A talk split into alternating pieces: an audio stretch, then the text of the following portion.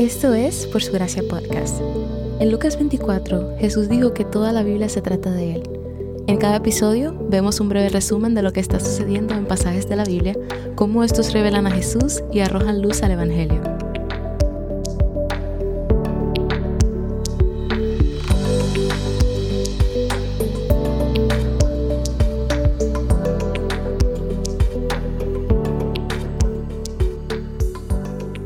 Jacob se encontró con Dios en su sueño acerca de la escalera y ahora llega a la ciudad natal de su abuelo Abraham para buscar su esposa.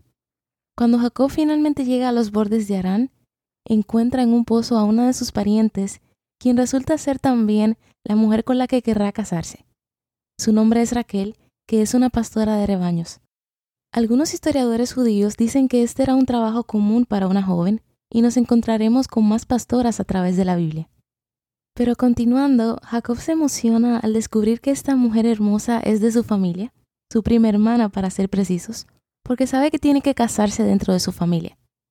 Le pregunta a su padre Labán si puede tomarla como esposa, y Labán acepta, pero con la condición de que Jacob trabaje para él durante siete años.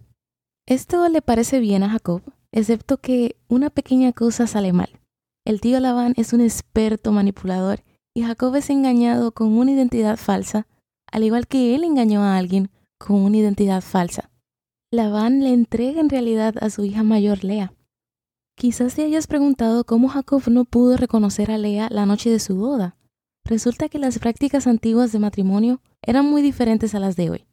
Las mujeres se casaban muy cubiertas, con un velo puesto, y entraban en la tienda a consumar el matrimonio en la oscuridad. Jacob no descubrió el engaño hasta después que durmió con ella y había consumado el matrimonio, por lo que no hubo vuelta atrás, algo así como con la bendición que había recibido. Pero antes de sentir pena por Jacob, recordemos algo. La práctica de casar primero a la hija mayor era algo con lo que muy seguramente estaba familiarizado. Pero Jacob no tuvo intención de respetar el orden.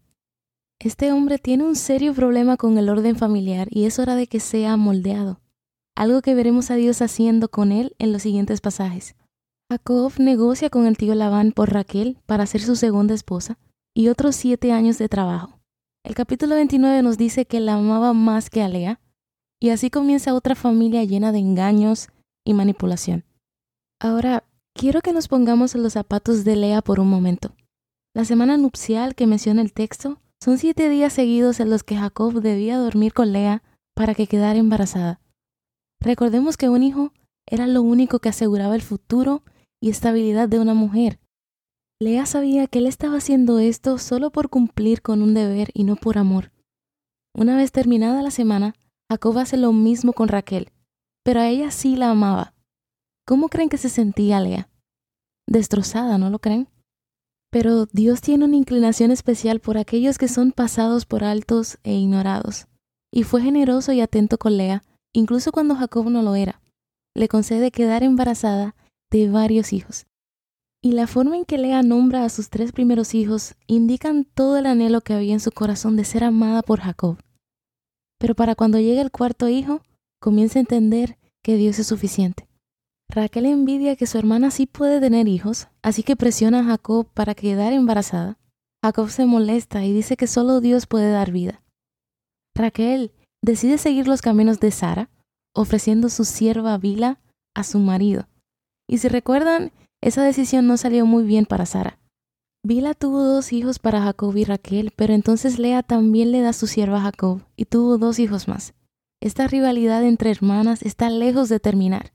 La amargura y los celos van creciendo en sus corazones y cuando es dejado desatendido, un corazón amargo lleva a manipulación y represalias. Lea intercambia algunas plantas llamadas mandrágoras con Raquel, que se creían que promovían fertilidad, por una noche con Jacob. Jacob probablemente pasaba la mayoría de las noches con Raquel, que era la esposa que amaba, y al parecer era una máquina de hacer hijos que podía ser alquilado por estas mujeres. ¿Ven toda esta rivalidad entre hermanas? Nunca es suficiente para ninguna de ellas. La codicia, comparación y su mentalidad de escasez son las que impulsan todas sus decisiones.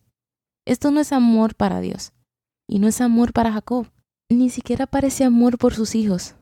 En total, Jacob tiene 12 hijos que son el inicio de las 12 tribus de Israel, y hay dos hijos en particular que debemos prestar atención especial, Leví y Judá.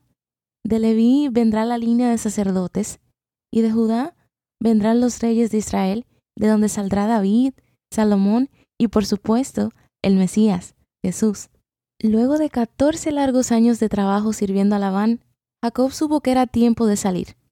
Se supone que no debía quedarse allí porque Dios le había prometido la tierra de los cananeos, por lo que necesitaba regresar a Canaán. Pero Labán no quiere que se vaya, porque se da cuenta de que ha sido bendecido por Dios con la presencia de Jacob. En el capítulo 31 vemos que el Señor bendijo a Jacob a través de un proceso peculiar de criar ganado. Los hijos de Labán acusan a Jacob de robar el rebaño de su padre, pero él no había robado nada. Jacob reconoce en el capítulo 31, versículo 6, que Labán cambió su salario diez veces en intentos de perjudicarlo. Cuando decía que su salario serían las manchadas, el rebaño daba luz crías manchadas. Si cambiaba el salario por las rayadas, las crías salían rayadas. Dios había estado interviniendo para bendecir a Jacob y lo hizo rico. Pero el Señor no quería que se quedara allí y que siguiera haciéndose más rico. Quería que Jacob volviera a la tierra que prometió darle, y decide irse. Han pasado unos 20 años desde que Jacob dejó Canaán, pero a medida que está saliendo, Raquel roba a alguno de los dioses de la casa de Labán, lo que muy probablemente es una referencia a ídolos. No sabemos por qué quiere estos dioses. Tal vez ella también los adora, quizá quiere venderlos, o tal vez quiere que su padre deje de adorarlos. ¿Quién sabe? Labán tardó tres días en darse cuenta que ya no estaban, pero luego los persiguió. Mientras iba tras ellos, Dios se le apareció en un sueño y le advirtió que básicamente mantuviera la boca cerrada. Cuando finalmente los alcanzó, les dice que faltan los dioses de su hogar, y así comienza la búsqueda de los dioses que Raquel esconde debajo de ella y miente sobre su periodo. Labán intenta hacer un pacto entre él y Jacob en un lugar llamado Mispa, y le dice que el Señor nos vigile a los dos cuando nos hayamos apartado el uno del otro. Básicamente le dijo, no confío en ti, así que recuerda que incluso cuando no puedo verte, Dios te ve. Jacob y Labán colocaron dos testigos para su pacto, un pilar de piedra y un montón de piedras.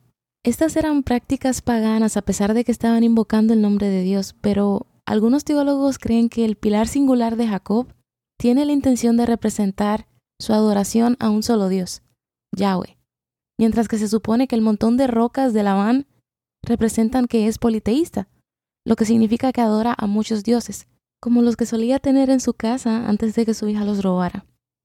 Después de llegar al acuerdo, Labán emprende su viaje de regreso a casa.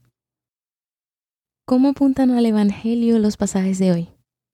Estos capítulos están repletos de trucos, engaños y traición pero no ha existido una traición más grande que el arresto, condenación y crucifixión de Jesús. Pero a través de estos actos horribles, Dios cumplió todo lo que prometió.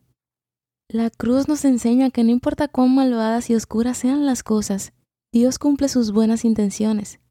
Si el Señor pudo sacar el mayor bien del mundo de la muerte de su propio Hijo, entonces puede producir el bien de cualquier cosa. Pablo explica en 2 Corintios 2, 8 que si la gente supiera quién era Jesús, no lo habrían crucificado. Además, si las fuerzas espirituales malignas supieran lo que sucedería al matar a Jesús, tampoco lo habrían hecho. El enemigo pensó que vencería a Jesús matándolo, pero terminó siendo su propia derrota.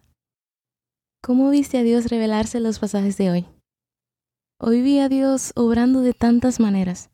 Primero, luego de revelarse a Jacob en su soberanía, Dios lo coloca en una situación en la que es manipulado por todos a su alrededor. Fue engañado por su tío Labán y también sus esposas lo manipulaban con hijos. A veces el Señor debe ponernos en situaciones en donde nos toca recibir el mismo mal que hicimos a otros, para que sepamos lo que se siente estar en sus zapatos y cambiar nuestro corazón por medio de eso.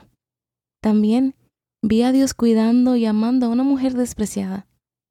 Lea fue usada primero por su padre Labán para obtener la mano de obra de Jacob y mendigaba el amor de su esposo que no la quería. A ti mujer que me estás escuchando, si algo demuestra la historia de Lea es que eres valiosa porque Dios así lo dice. no por lo que le puedes dar a un hombre. El Señor te ama y toda cosa buena que has recibido en tu vida ha venido de Él. Recuerda y atesora esa verdad siempre.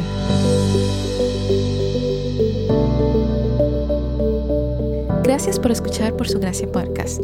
Por Su Gracia es un ministerio dedicado a estudiar la Biblia con el objetivo de descubrir el glorioso Evangelio de Cristo en todas las Escrituras. Para más recursos, sigue la cuenta Por Su Gracia Estudios en Instagram.